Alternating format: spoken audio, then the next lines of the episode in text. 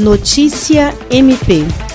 O Ministério Público Federal, o Ministério Público do Acre e a Defensoria Pública da União conjuntamente, ajuizaram ação civil pública para forçar a União a promover melhorias no quadro de vagas ativas do programa Mais Médicos do Brasil, disponível para o estado do Acre. Os órgãos responsáveis pela ação querem que a Justiça Federal obrigue a União a lançar edital que permita o aumento de vagas ativas disponibilizadas no Acre, além de impedir a redução ou não do provimento de vagas ativas e desocupadas, conforme detalhamento de necessidade apresentado pela Secretaria de Estado de Saúde do Acre, para compor as equipes de atendimento à saúde da família e a expansão da rede Atenção Básica de Assistência nos municípios acrianos. Os pedidos da ação são para que a União seja proibida de reduzir as vagas do programa Mais Médicos pelo Brasil, já autorizadas, homologadas e alocadas no Acre,